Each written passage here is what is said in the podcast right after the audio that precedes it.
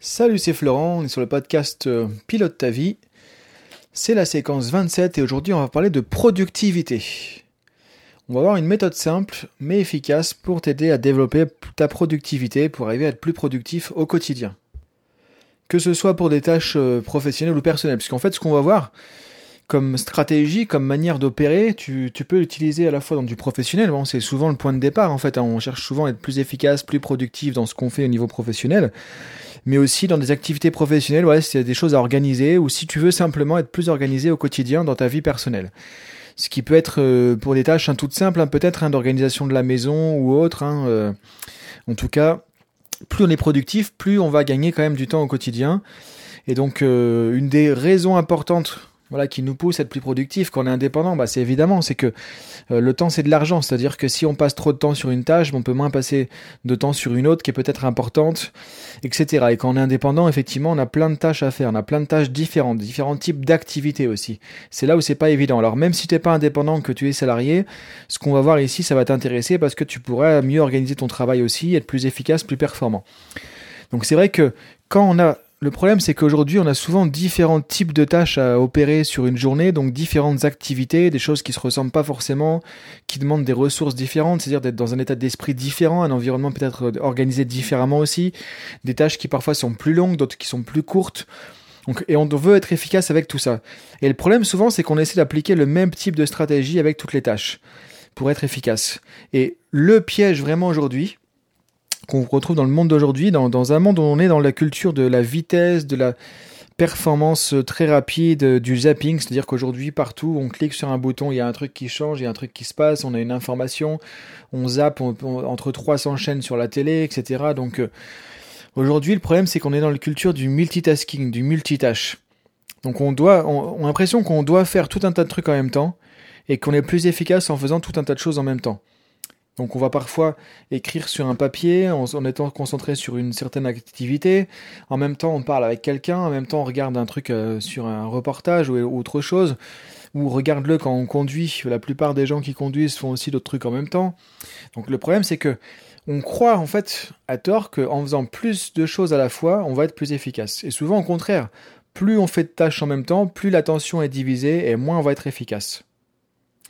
Et si on regarde les gens qui font énormément de choses par jour, ou dans leur vie, qui sont super productifs, super efficaces, on se dit, waouh, pourtant ils ont 24 heures et ils n'ont pas une seconde de plus que nous. Mais c'est des personnes qui vont pas fonctionner de la même manière, qui vont pas faire du multitâche, mais ils vont faire du monotâche, mais du monotâche de manière efficace, organisée et structurée.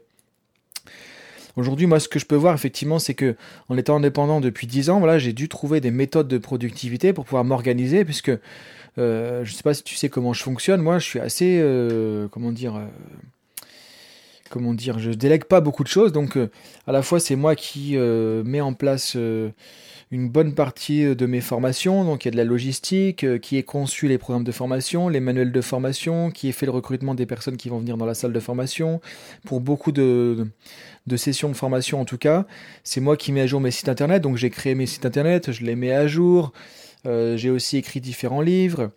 Euh, il y a aussi l'activité, que ça c'est tout ce qui est autour de mon business. Maintenant, quand je suis dedans, quand je suis en train de coacher, etc. Donc j'ai des méthodes aussi. Quand je suis en train de faire de la formation, donc j'ai, je suis en activité, donc il y a des choses organisées, en, une casquette de formateur, de coach, de consultant, etc. Donc en fait, dans mon activité depuis une dizaine d'années, j'ai énormément de casquettes différentes, qui demandent énormément de tâches différentes, d'activités différentes. Des activités qu'on peut faire à certains moments de la journée, d'autres qui sont plus difficiles à faire à certains moments de la journée, d'autres qui demandent un certain environnement, d'autres tâches qui demandent un autre environnement, etc. Donc en fait, qu'est-ce qui fait qu'aujourd'hui, bah, effectivement, euh, parfois les gens me demandent, tout comme moi, je vois d'autres personnes qui sont encore plus productives que moi, je leur demande la même chose, comment on fait pour faire autant de choses, pour avancer, parce que parfois on a l'impression qu'effectivement de l'extérieur, ça fait énormément, énormément de travail, et effectivement, au bout d'un moment, on arrive à faire énormément de choses. Sauf que c'est pas en faisant tout en même temps, c'est en faisant une chose à la fois, mais de manière organisée, efficace. Donc l'idée c'est de savoir comment, et c'est ce qu'on va voir dans cette formation podcast justement, comment découper tes activités en fait dans ton, dans ton activité professionnelle. En gros, euh, ton métier, il y a peut-être plusieurs activités, plusieurs tâches. Moi, par exemple, j'ai euh, rédigé des manuels de formation, rédigé des documentations, euh, des articles ou autres. Donc tout ce qui est va être rédaction. Quand je fais des vidéos sur YouTube, des podcasts comme aujourd'hui, j'ai une activité de créativité pour structurer ce que je vais dire dans la vidéo, comment je vais le dire, etc. Donc c'est un, peu de la création, mais c'est pas vraiment de l'écriture non plus. Je vais aussi mettre à jour mes sites internet ou créer les pages, tu vois, quand tu vas regarder un podcast sur mon blog Pilote ta vie, j'ai créé aussi la page internet, je l'ai mise en ligne, j'ai créé la vidéo, je l'ai mise en ligne, etc. Donc j'ai fait un certain process de mise en, en ligne en fait d'une vidéo de formation ou d'une vidéo YouTube ou d'un podcast. Donc moi j'ai des process pour ça, tu vois, des, tâches en fait qui vont se séquencer un peu comme à l'usine, à la chaîne, à la lettre. Et je sais par quoi je commence, par quoi je fais, qu'est-ce que je fais ensuite, qu'est-ce que j'ai en entrée, donc qu'est-ce que, de quoi j'ai besoin pour faire ma tâche, de qu'est-ce que je veux comme résultat à l'arrivée. Donc tu vois, c'est assez précis, c'est assez millimétré, c'est comme en, en usine. Quand maintenant je vais donner une journée de formation, c'est pareil, je sais ce que je vais faire le matin, qu'est-ce que je dois faire dans ma journée avant d'aller à la journée de formation, quand je commence ma formation, euh, quand est-ce que je mets ma pause, qu'est-ce que je vais faire pendant ma pause, etc., pour être productif aussi. Donc en fait, toutes les tâches différentes comme ça par lesquelles on va passer dans la journée, dans une activité professionnelle ou même une activité personnelle, c'est important de le structurer. Et c'est ça qui est le secret de l'efficacité, de la performance et de la productivité.